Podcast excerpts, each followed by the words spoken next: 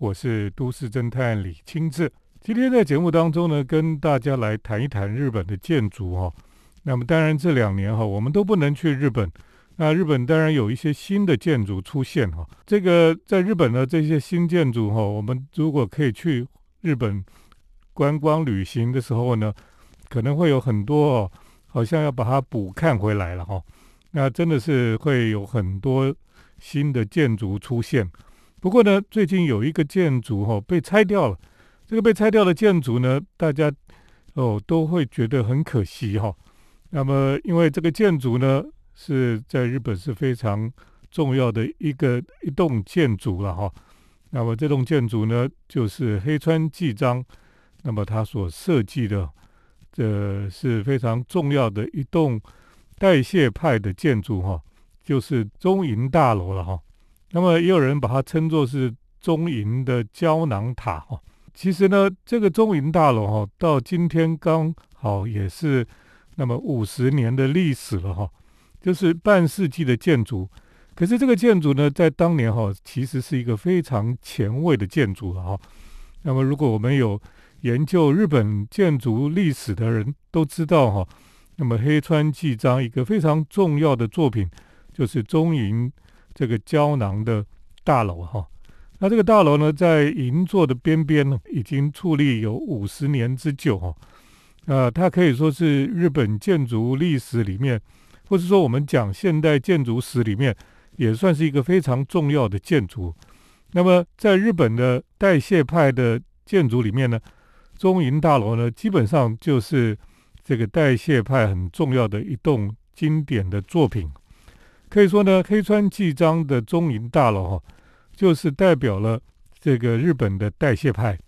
那日本当然在六零年代开始哈，有一批新的建筑师呢，那他们就因为你知道，在六零年代哈，人类开始呃发射卫星啊，那么到了呃七零年代前后，一九六九年呢，那么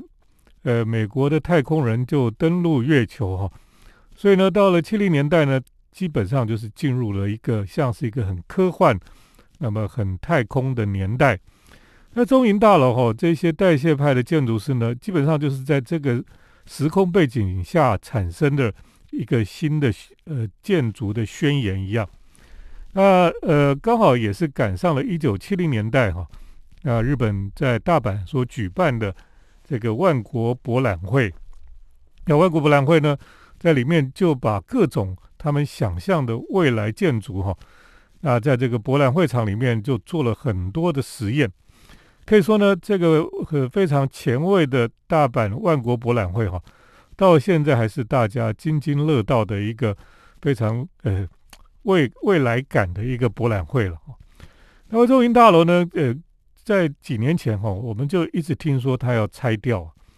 可是呢，每年我到东京去，都忍不住要跑去看一下，因为我怕它被拆掉。就每次去看，它都还在哈。那么，呃，这个中银大楼为什么会被拆呢？因为这栋大楼五十年的大楼哈，虽然它的造型是非常的科幻，非常的前卫哈，可是里面真的是很老旧了。那个管线也非常的这个这个老旧，年久失修哈。不过呢，最重要的是那个建筑的。那个时代盖那个建筑呢，里面用了很多石棉。那我们知道石棉其实是对人体有害的哦，所以呢，他们一直打算就是说，呃，在这个所有的住户，他们就或是投资的人呢，他们就投票哦，就觉得说应该把它拆掉，那重新来盖。当然，从呃土地利用的角度来讲哦，那么中银大楼在银座的边边哈，它其实也是很很重要的一个点哦。那如果盖大楼哈，应该是可以赚很多钱。可是现在这栋老的楼放在这里哈，就有一点，而且那个房子里面每一个单元里面呢都很旧了。其实呢，在过去呢，呃，就有一群人哈，他们甚至出租里面的大楼里面让人家去住。所以你可以看到一些部落客哈，他们在他们的部落格里面哈，外国人都会去住，然后去写他们的这个住的感想等等的。可是呢，多次面临拆除哈的命运到今年哈四月的时候，终于被拆掉了所以，我们下次去东京就看不到这一栋非常有经典代表性的一个代谢派的建筑哈，中银大楼哈就消失了。等一下继续跟大家来聊中银大楼，还有当时的代谢派建筑。欢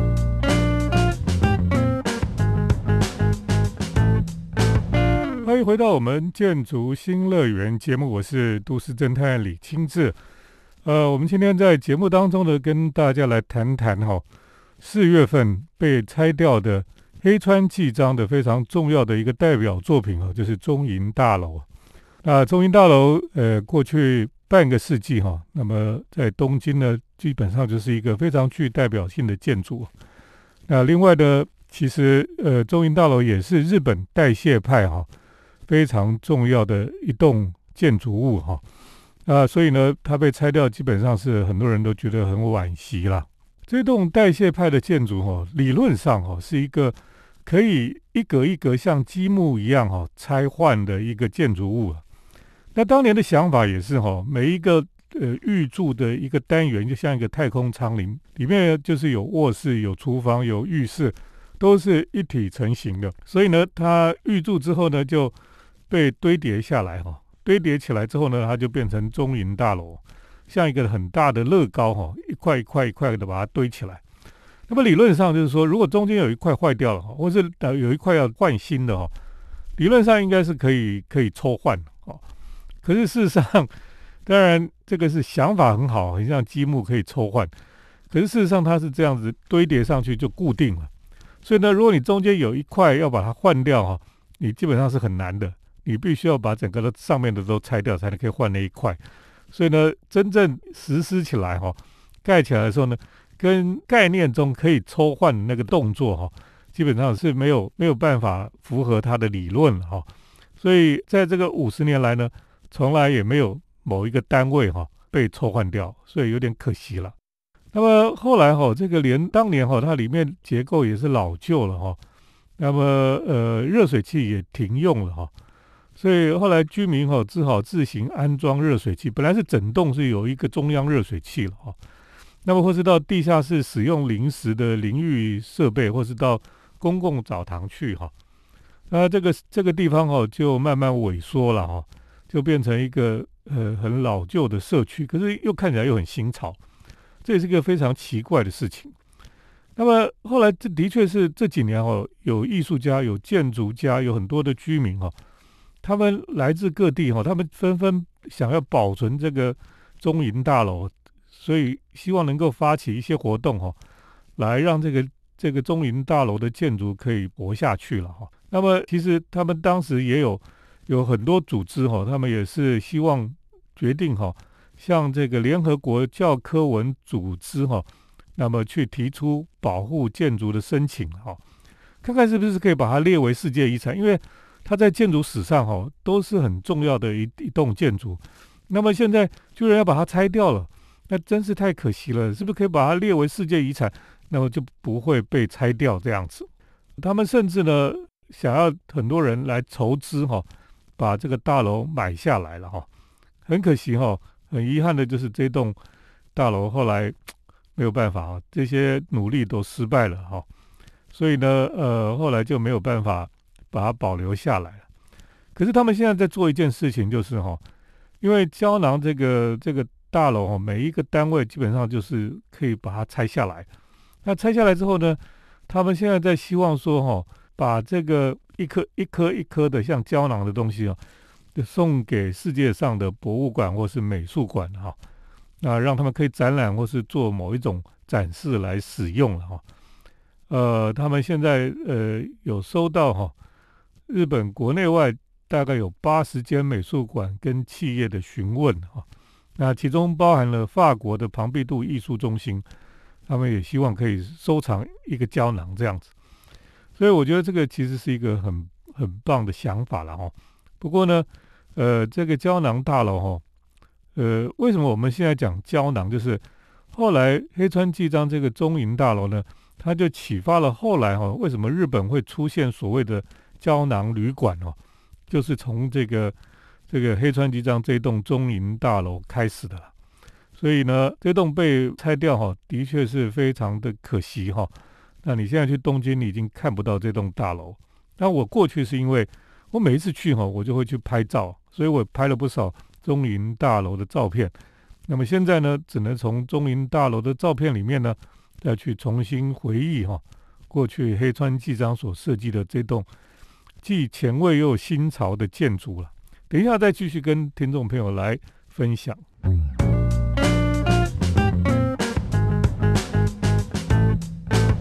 欢迎回到我们建筑新乐园节目，我是都市侦探李清志哈。那我们在讲说，呃，日本东京的中银大楼哈，在今年四月被人家拆掉了，啊，的确是非常可惜哈。因为当年哈黑川纪章跟菊竹清训这些建筑师哈，他们共同开创了所谓的新陈代谢论哈，叫 metabolism 哈。那么强调建筑哈像生物一样会有成长，会有代谢。会有死亡和再生的现象，所以根据不同的时间、不同的需求，哦，建筑物可以成长茁壮，甚至可以衰败缩小，不应该是只是永远停留在某一个状态，永远不会改变，哈。所以黑川纪章设计的这个中银胶囊大楼，哦，就被认为是代谢论最具代表性的作品那这个呃建筑，哈，理论上就是有很多居住的单位，哈，像太空舱一样把它组构起来了。那可是这个小小的空间哦，我想只有日本人比较习惯哦，因为日本人比较习惯这种小空间了。那对外国人来讲哦，真的是有一点幽闭恐惧症了，可能没有办法适应哦。可是这个东西就衍生出胶囊旅馆来。那像现在哈，这个在日本 Nine Hours 的胶囊旅馆哈，这个整个品质更为进化了哈，很像。二零零一年《太空漫游》电影里面的这种太空站的场景啊，那我也去睡过哈，就觉得还不错哈。只要你没有什么这个封闭恐惧症哦，你基本上是可以睡在里面，还觉得还不错。那当年哈，在代谢派的这个建筑的时期哈，代谢论可以说是现代建筑史里面哈，你看到唯一由东方人所发起的建筑思潮了。因为所有的这个现代建筑史哈，都是西方的建筑史，那么东方呢，很少有自己想出来的一个什么理论，那只有日本的代谢派哈，是唯一有东方的思想在里面的一个建筑思潮了哈。那之前呢，他们这个英国的 Archigram 哈建筑电讯那个学派啊，也曾经到东京去旅行，还特别去参观这个。因为大家都觉得说，英国的这个 Archigram 跟日本的代谢论哈，在那个时代哈，基本上是有一点类似的，有异曲同工之妙哈。所以呢，他们本来是很希望哈，这个中银大楼可以列为世界遗产，可是没有办法哦，就没有成为世界遗产。那代谢派的建筑哦，其实是非常可怜的啦哈。为什么呢？因为代谢派的建筑哈，到现在哈。几乎都拆掉了哦，这是很奇怪的事情因为呢，代谢派的建筑呢都太前卫了哈，可是到今天呢，又显得已经半个世纪之久，都旧了哈。所以虽然前卫，可是其实很旧了哈。所以很多都被拆掉了哈。像在东京新宿的地方哈，有一栋住宅公寓哈，这栋住宅的公寓叫做新天空之城的哈，呃，英文叫 The New Sky Building。是一九七零年盖的，那么它有一个很奇怪的名称哦，叫做军舰公寓了哈。因为这栋大楼造型很奇怪，远看还真的像一一艘横渡浩瀚宇宙、历经千辛万苦到达地球的宇宙战舰。它上面呢有一个很像船桥的部分，那么每一个房屋的单元呢，就像船舱一样哈，一个一个单元，屋顶突出物呢就布满了机械装置哦。那么很像战舰的舰桥的部分，所以看起来呢，就像一台很巨大、充满机械感的超级战舰。这个呃建筑呢的建筑师是渡边洋治哦，他是一个鬼才的建筑师了哈。那他设计这栋军舰公寓呢，就承袭了建筑师菊竹清训的代谢派的理论哈。那么充满了未来感跟宇宙性啊。那上一次我去看的时候，已经快被拆了，可是不晓得有没有拆掉了。可是另外呢，在呃上野哈上野公园旁边哈，有一栋是菊竹清训他所设计的，是 Sofitel 的旅馆。那么呃，这栋 Sofitel 的旅馆呢，就像是呃一一一个格子上面哈，就插进去一块一块一块一块的的东西在上面哈。那么呃，比较像在远看又像是一个圣诞树一样啊，其实是一个蛮有趣的一个建筑。如果你从上野公园这个不忍池这边看过去哈，其实可以看得很清楚了。可是可惜这栋很像圣诞树的这个 Sofitel 的建筑呢，那么几年前哈也是被人家拆掉了哈，在二零零七年就被拆掉了，所以也少了一个代谢派的建筑。另外呢，我们也知道哈，像这个在大阪的 Sony Sony 哈那个 Sony Tower 哈，那也是很重要的代谢派建筑，也是很早就被拆掉了哈。那剩下的是什么呢？剩下就是丹下健三哈，在银座还有一栋叫做静冈新闻社的大楼哦，这栋也是代谢派的建筑作品，不过这栋还保存着了哈，所以大家去呃东京还可以去看这个丹下健三所设计的这一栋银座静冈新闻社的大楼。等一下再继续跟大家来分享。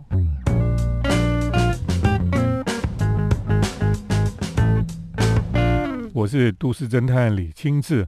那我们今天讲到哈，在东京最近有一栋建筑被拆掉哈，这栋建筑是非常经典的建筑哈，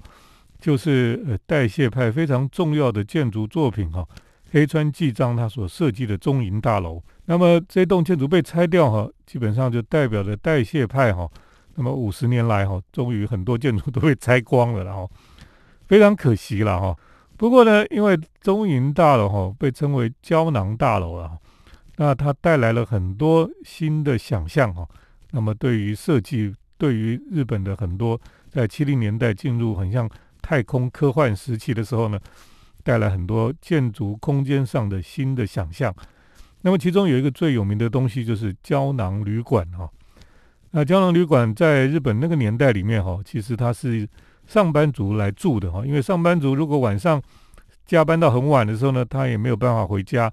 电车都停开了，所以呢，他就去住胶囊旅馆，他就带一个公事包去胶囊旅馆住。这个很有趣，是因为哈，当年的胶囊旅馆是不给观光客住的，只是给上班族住的。可是后来胶囊旅馆慢慢式微之后哈，最近几年呢，这个胶囊旅馆又卷土重来，那么很多背包客喜欢去住这个胶囊旅馆。呃，在胶囊旅馆里面呢，你就睡在里面哈。其实说的比较难听，就是很像停尸间了哈。那你就睡睡在一个格子里面，可是呢，其实也是很舒服，因为里面空调、这个呃电视什么都有，所以呢，在里面其实也是很舒服的了哈。我曾经去那边睡过午觉哈，睡了就觉得哦好舒服哦，就觉得时间太短，很想再多睡一点啊，因为。你到东京去，常常就走很多路，很累，那去睡个午觉就觉得很舒服了哈。可是这个胶囊旅馆哦，现在的胶囊旅馆的确是跟以前已经差很多了哈，就现在进步很多了。那么现在最有名的胶囊旅馆哦，就是 Nine Hours 哦，呃，Nine Hours 呢这几年呢在呃日本哈就设计了很多新的胶囊旅馆。那这个新的胶囊旅馆呢，特别请来了新锐的建筑师哦，平田晃久来设计赤坂店、跟浅草店，还有竹桥店哈。那么另外呢，他也设计了，最近也设计了大阪的店。呃，这些 Nine Hours 哈的胶囊旅馆呢，就感觉非常科幻。你你会觉得说，好像去那种以前我们看科幻电影里面那个太空船要到很远的地方哈，那就有一格一格哈。就是你在里面睡觉冬眠了哈，然后这个呃太空船开到外星球的时候呢，这个电脑就自动会把你们叫醒，叫醒之后呢，你就可以到另外一个宇宙去，一个星球去开拓这样子。胶囊旅馆就有这种非常科幻的感觉了哈。那这也是在日本哈，在别的地方很少见哈。那么是日本开发出来的一种新的居住哈空间的概念哈，所以中银大楼被拆掉哦，其实大家觉得很可惜，它其实应该是把它保留下来哈。如果我们能够去把它弄到一个单元哈，然后拿来台湾来展览哦，或是收藏哦，其实应该是很不错的哈。这个应该看看有什么企业或是博物馆啊、美术馆啊，应该收藏一块。中银大楼的那个胶囊哈，那么就可以的那个一比一的很大，可以放在某一些地方，或是什么样的建筑博物馆哦，如果能够找到一块哦，哎，真的是很棒的一个展览。那么今天呢，就跟大家来介绍黑川纪章所设计的胶囊旅馆哈，就是中银胶囊大楼了。那么在今年被拆掉了，代表了代谢派五十年来哈，那么终于有点结束的感觉了哈。呃，是有点可惜。不过呢，这建筑就是这样，不是永恒的了哈。那它也会有变成废墟，也有变成死亡。就被拆掉了，有一天会这样子哈，所以呢，呃，下次我们去东京就看不到中银大楼了，不过还可以看到很多新的大楼出现。以后我们可以去东京旅行的时候，再继续跟听众朋友来分享。今天谢谢听众朋友的收听，我们接下来呢是都市侦探的咖啡馆漫步单元。都市侦探的咖啡馆散步，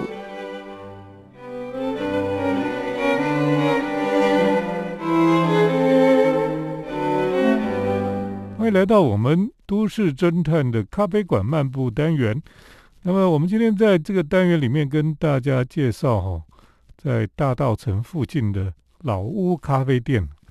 那当然，最近我们知道，在这个大道城附近很多老屋改造的咖啡店哈。今天要介绍这一栋哦，比较特别，是因为它已经到这个迪化街的后面了哈，就是接近台北桥附近的一个老屋的咖啡馆，而且呢，这个咖啡店呢非常的奇特哈，呃，因为呢它是一个非常老的房子，二楼基本上是木造的了，那所以呢，它那个这个咖啡店呢就在二楼那个木造的部分那个地方的咖啡店。这家咖啡店呢，叫做小尾咖啡啊，就是 Tiny Tail 哈，小尾巴的这个咖啡店。这个咖啡店呢，刚好就是在台北桥的高架桥的旁边哈，而且呢，你平常还找不到，为什么呢？因为它一楼哈是在改造呃摩托车的一个店，所以呢，你去的时候你要按门铃哈，那它自己门会打开，你就要穿越一楼的机车改装店，然后到后面呢。你就看到有一个楼梯哈，是那种以前老房子的木头楼梯哈，非常的陡。那你要爬上去，爬到二楼的时候呢，就有一点豁然开朗了哈。为什么呢？因为这个小伟咖啡哈，这个二楼的咖啡店呢，它基本上不像以前的老房子里面那么阴暗，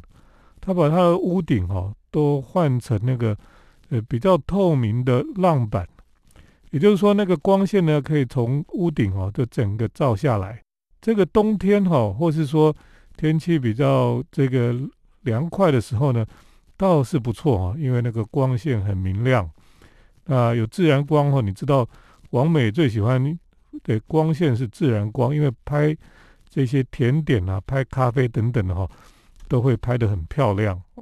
那的确，这里光线就二楼光线就就非常的明亮那，在这个地方呢，喝咖啡哈，然后又吃蛋糕，有点像在秘境一样哈。我觉得是一个很特别的地方。以前我对这个大桥头哦，其实是有记忆的。为什么呢？因为我的中学时代哈，就是跑到这个台北桥这个桥头的这里哈，来补习啦哈。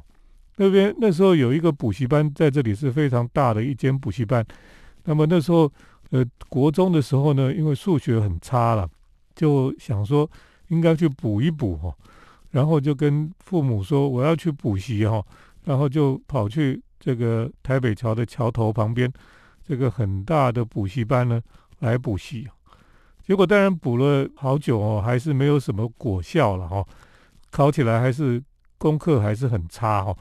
可是呢，你就知道说那个时候我就去。